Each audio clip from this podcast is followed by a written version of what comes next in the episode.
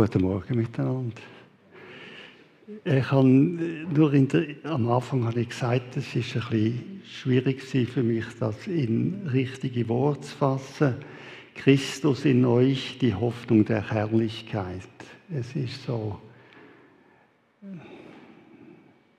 Es ist, ja, es ist die Hoffnung von der Herrlichkeit, aber es ist eigentlich, wir müssen sagen, das ist unsere einzige Hoffnung für Herrlichkeit.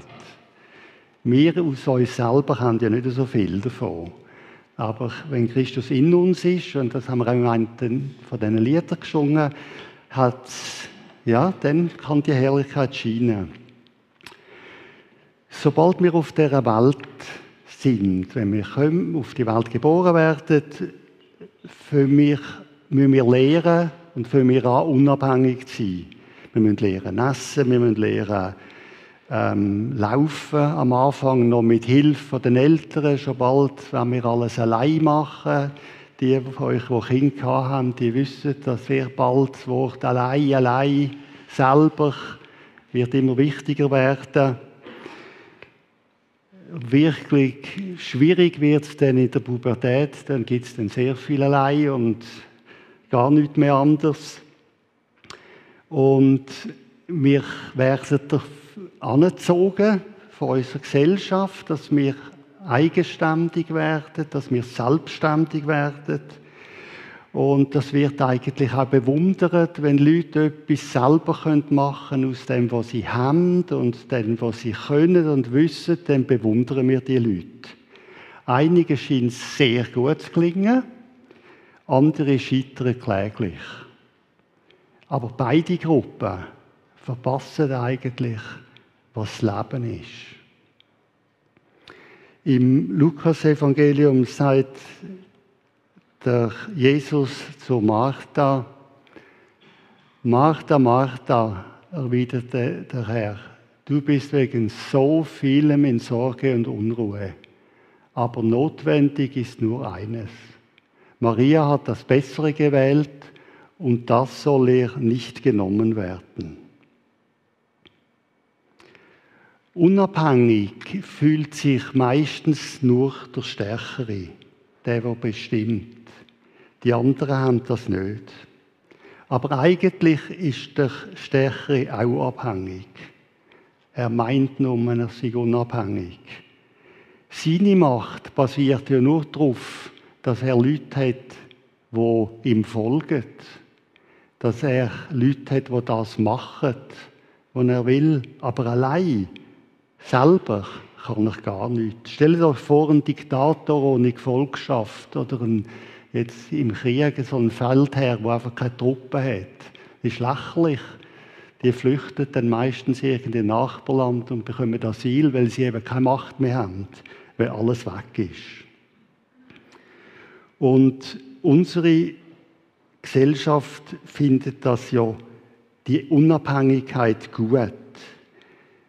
Wir probieren die zu wahren für uns auch, jeder für sich ein bisschen. Denkt nur daran, wenn ihr eingeladen werdet, dann sollte man ja fast die Einladung äh, erwidern. Nicht, dass man in irgendjemandem seiner Schuld ist. Das würde ja Abhängigkeit bedeuten. Oder man bringt wenigstens etwas Rechts mit. Das hat unsere Gesellschaft so gemacht, dass man nicht so mit leeren Händen kommt eigentlich. Aber das kommt nicht aus Freude, sondern mehr, weil wir nicht wollen, abhängig sein.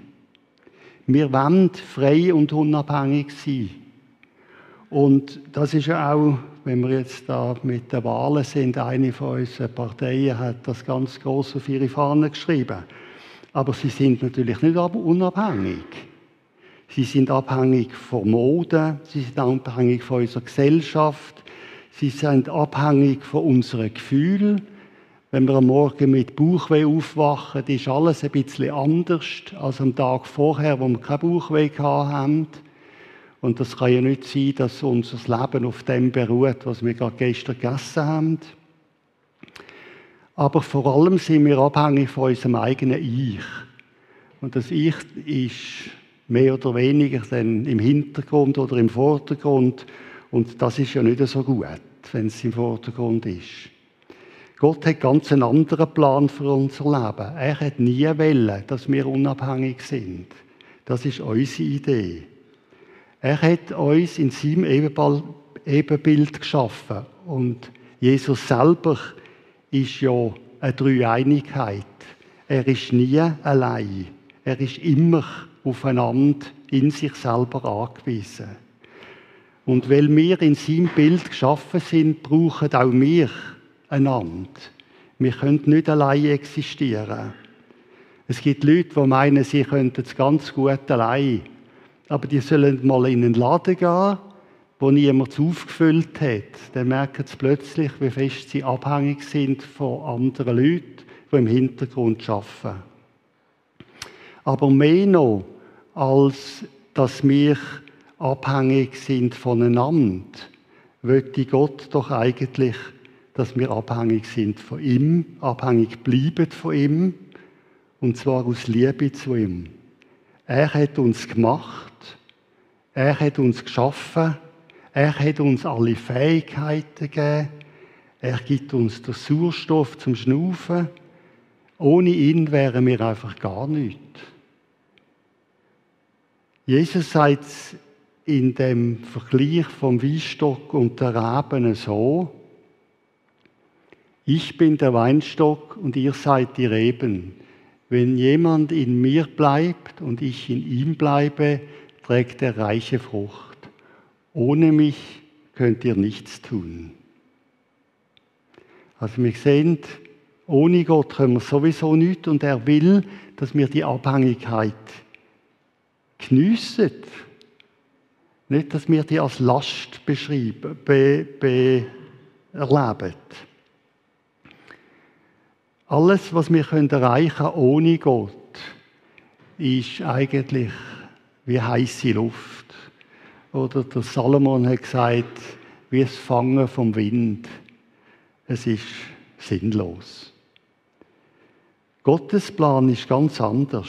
Er, wo in einer ewigen Beziehung wohnt und lebt und ist, mit Jesus, im Sohn und dem Heiligen Geist, er will diese Beziehung auch mit uns. Eine ähnliche Beziehung auch mit uns. Er hat Himmel und Erden in Bewegung gesetzt, um mit uns zu sein. Die Initiative ist immer von ihm ausgegangen. Im Alten Testament hat er einzelne Leute berufen, er hat sogar ein ganzes Volk berufen. Aber dann ist er selber gekommen. Dann ist er auf die Erde gekommen um alle Hindernisse aus dem Weg zu räumen und alle Bedingungen zu erfüllen, dass er mit uns kann so eine Beziehung haben Die Welt will, dass wir selbstständig werden und so lange wie möglich bleiben. Gott will, dass wir anwachsen in eine wunderbare Abhängigkeit von ihm. Er sagt, dass werdet wie Kinder. Er meint da nicht unbedingt kindisch, sondern kindlich, eher kleine Kind, wo die Abhängigkeit nicht als Last empfinden, sondern als etwas ganz Normales. Die Eltern haben dafür zu sorgen, dass ich zu essen habe. Die sollen schauen, dass es lustig ist. Das ist für die ganz normal. Und so wird Gott uns eigentlich auch. Er will nicht, dass die Abhängigkeit aufgrund von Straf und Angst besteht, wie es so viele Religionen verkünden. Die meisten Religionen basieren nur darauf, eben, dass jemand Macht ausübt und die anderen zittern und Angst haben. Jesus will, Gott will, dass wir zu ihm kommen als Vater, dass wir eine Beziehung mit ihm haben, die auf Liebe, Dankbarkeit, Vertrauen und Glauben beruht. Wir müssen ja nicht, wir müssen nicht damit rechnen, verurteilt zu werden. Er sagt das uns in Römer 8. Müssen wir denn nun noch damit rechnen, verurteilt zu werden? Nein. Für die, die mit Jesus Christus verbunden sind, gibt es keine Verurteilung mehr. Denn wenn du mit Jesus Christus verbunden bist, bist du nicht mehr unter dem Gesetz der Sünde und des Todes.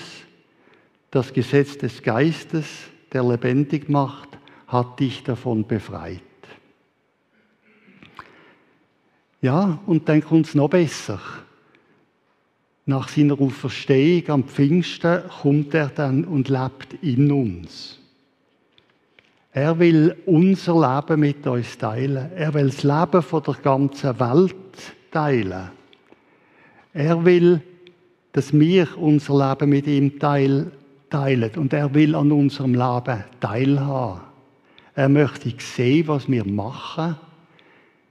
Bewusst. Er möchte gerne das erleben.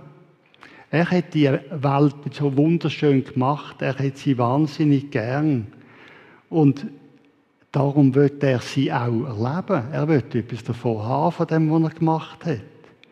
Und je mehr Platz wir ihm geben, in uns, desto mehr kann er die Welt erleben und durch uns erreichen. Desto mehr dürfen wir aber auch an seinem Leben Anteil haben an seinem Leben, wo ewig ist. Ein bekannter Spruch sagt, Christus hat keine Hände, nur unsere Hände, um seine Arbeit zu tun. Er hat keine Füße, nur unsere Füße. Jetzt sehe ich, jetzt blendet, Entschuldigung, muss da lesen. Um Menschen auf seinen Weg zu führen. Christus hat keine Lippen, nur unsere Lippen, um Menschen von ihm zu erzählen. Er hat keine Hilfe, nur unsere Hilfe, um Menschen auf seine Seite zu bringen. Ich weiß, das ist relativ einseitig. Gott hat noch einen Haufen andere Möglichkeiten. Er braucht uns nicht, aber in seiner wahnsinnigen Liebe hat er entschlossen, uns zu brauchen. Aber er muss nicht und manchmal überrascht er uns auch ein anders. Das wissen ihr alle auch. Der Paulus beschreibt das im Kolosser 1 so. Dabei geht es um ein unbegreifliches Wunder, das Gott für alle Menschen auf dieser Erde bereithält. Ihr, die ihr zu Gott gehört, dürft dieses Geheimnis verstehen. Es lautet, Christus lebt in euch.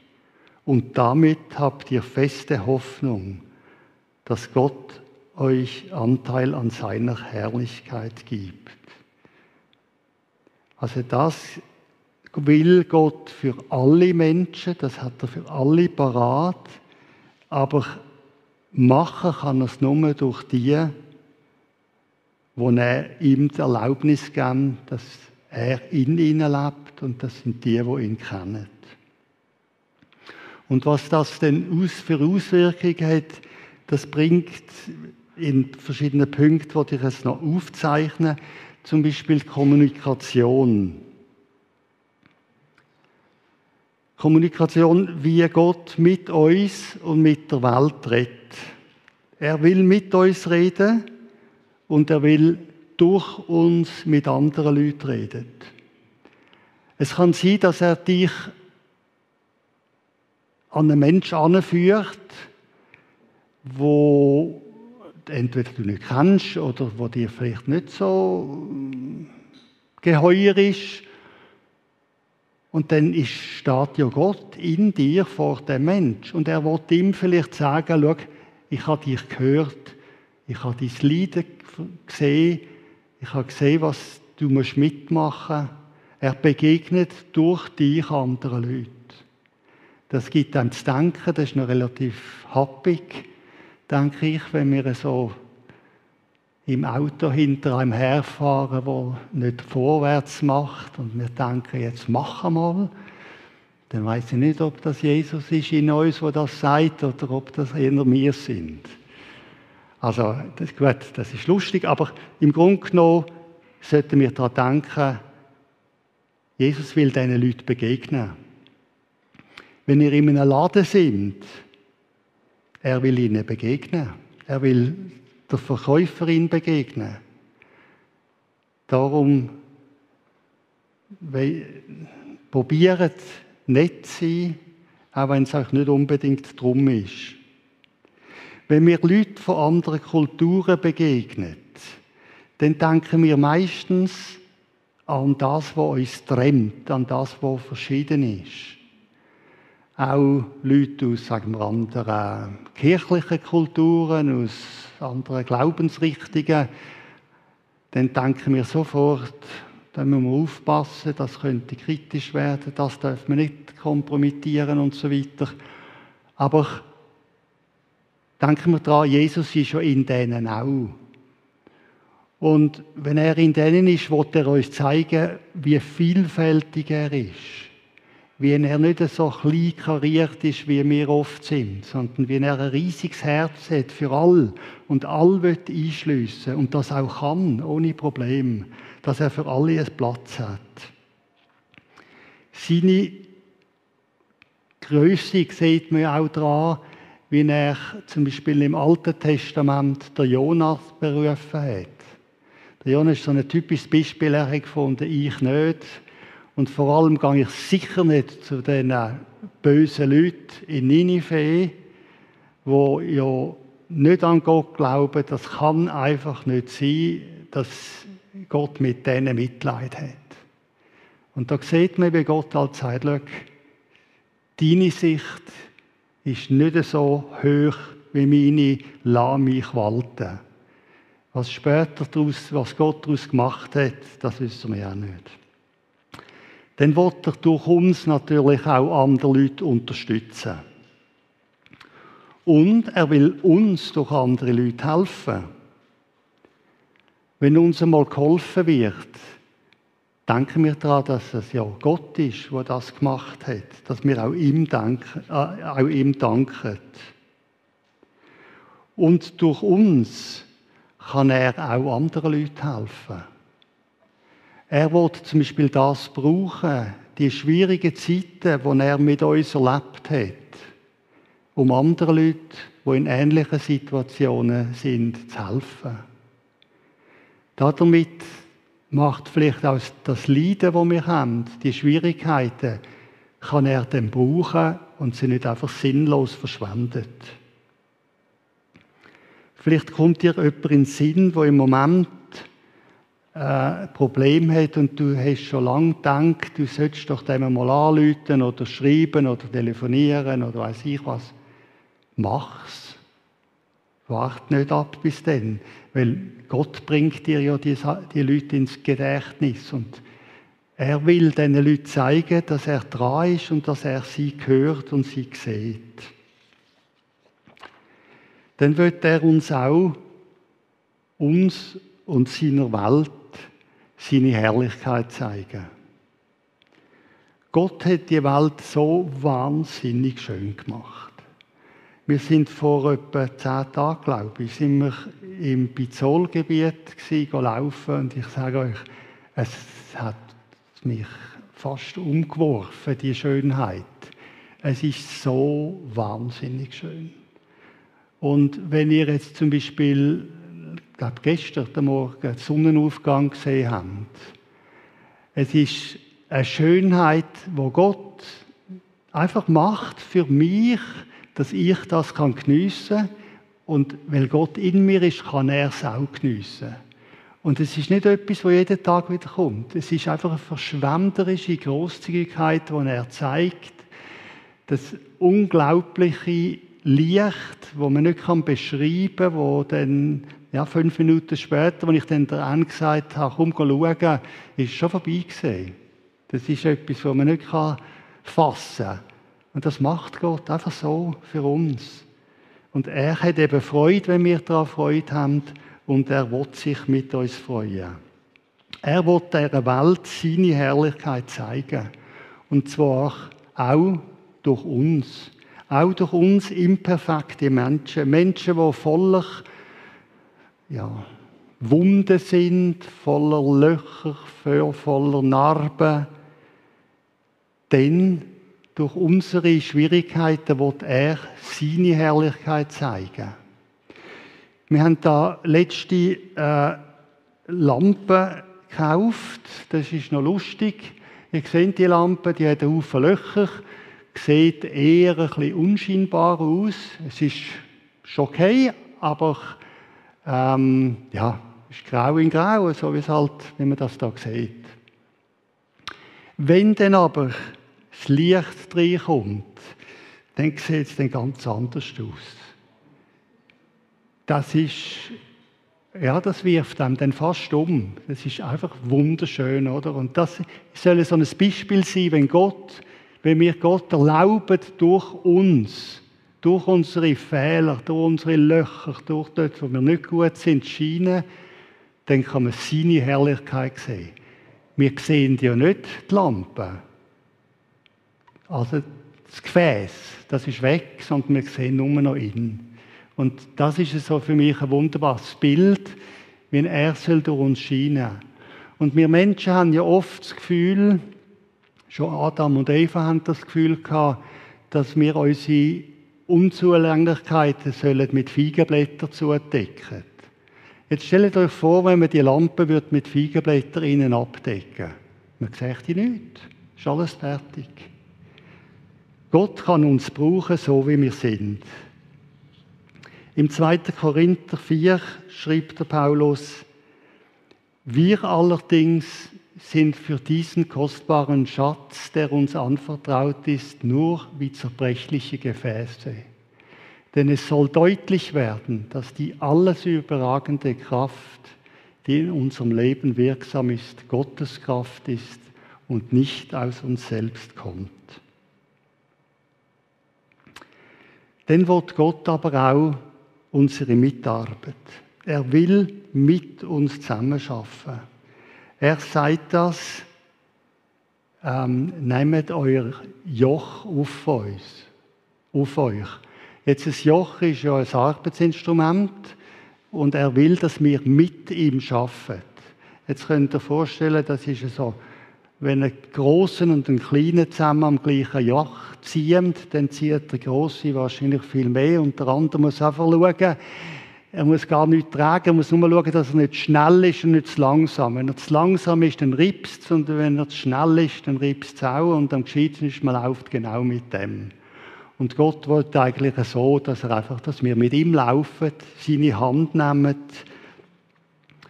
Und ja, er will das. Er hat uns auch dazu erwählt. Das sehen wir im Chosen. Und das sehen wir im Johannes 15. Sagt er zu uns, ich habe euch erwählt, dass ihr hingeht und Frucht bringt. Aber die Frucht kommt ja nie aus uns, sondern aus ihm.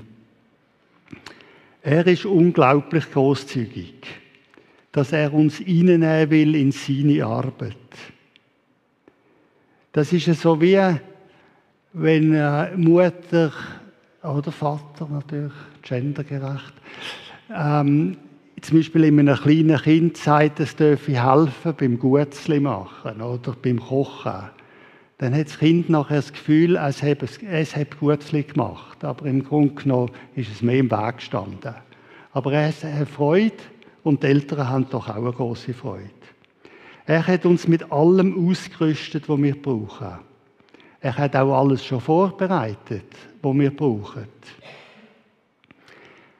Was wir brauchen, um das zu erledigen, was er vorgehabt hat. Nächstes Mal, wenn wir auf Schwierigkeiten treffen in unserem Leben und meinen, es ist unmöglich, dann müssen wir daran denken, dass auch das Gott in seinen Plan eingebaut hat. Er wird uns zeigen, was er mit uns machen kann. Er wird uns überraschen, dass er viel, viel mehr machen kann mit uns, als wir uns zutrauen. Auch Fehler dürfen wir machen. Auch das ist schon einkalkuliert. Seine Vorbereitung und Ausrüstung ist völlig genug. Paulus sagt, die Gnade von Gott ist völlig genug. Da gibt es nichts rütteln dran. Und auch Ausreden bringen gar, gar nichts. Das hat schon der Moses erfahren. Da lesen wir, ach Herr Gott, entgegnete Moses, ich bin noch nie ein guter Redner gewesen aber der Herr sagte, wer hat denn den Menschen einen Mund gegeben Und wer ist es, der sich stumm oder taub, sehend oder blind macht? Ja, er erinnert uns daran, dass er der ist, der alles parat gemacht hat. Wir dürfen mit ihm vorwärts gehen. Jetzt, wie machen wir das so einfach? Es klingt immer einfach, wenn man das sich ausdenkt, aber im täglichen Leben, wie machen wir, dass Gott durch uns schafft? Oder wie geben wir ihm Platz, dass er das machen kann? In unserem eher vollen Alltag. Wir denken, Jesus wartet einfach, bis wir sagen, gut. Er wartet, bis wir parat sind und sagen, bitte, mach du das. Er will uns mit seiner Weisheit helfen. Er hat mehr Weisheit, mehr Intelligenz, mehr von allem, als wir uns nur vorstellen können. Aber er braucht unsere Einwilligung. Er will, dass wir Ja sagen. Wir müssen einsehen, dass wir auch die, den, Entschluss, den Entschluss, auch das können wir nicht selber, aus uns selber, sondern auch da muss uns Gott helfen. Zu schnell ist unsere Aufmerksamkeit immer irgendwo anders. Ihr kennt das auch, ihr macht euch gute Vorsätze und so weiter. Und schwupps kommt irgendetwas rein, wo dann unsere Gedanken plötzlich noch anders sind. Aber wir dürfen Jesus darum bitten. Das ist so genial. Wir können ihm sagen, los, erinnern uns doch daran. Erinnern uns, wenn wir äh, wenn wir wieder allein weglaufen. Zeig uns, wo wir Zeit einbauen können. Zeig uns, wo wir eine Minute Zeit nehmen für dich. Der Raimund hat vor ein paar Wochen über eine Ein-Minuten-Pause geredet. Das sind so die Zeitabschnitte, die sehr gut gehen. Für das haben wir immer wieder Zeit. Einfach zwischendurch ruhig zu werden, zu überlegen, ja, Jesus hat gesagt, er will mit mir. Mir ist das gerade letzte wieder bewusst worden, dann bin ich aus dem Fitnesszentrum rausgekommen und dann bin ich so die Stegen abgelaufen und dann ist mir plötzlich in den Sinn gekommen, jetzt ist Jesus eine Stunde in dem Fitnesscenter drin Hat irgendjemand das gemerkt? Hat irgend hat das eine Auswirkung, wenn er da ist.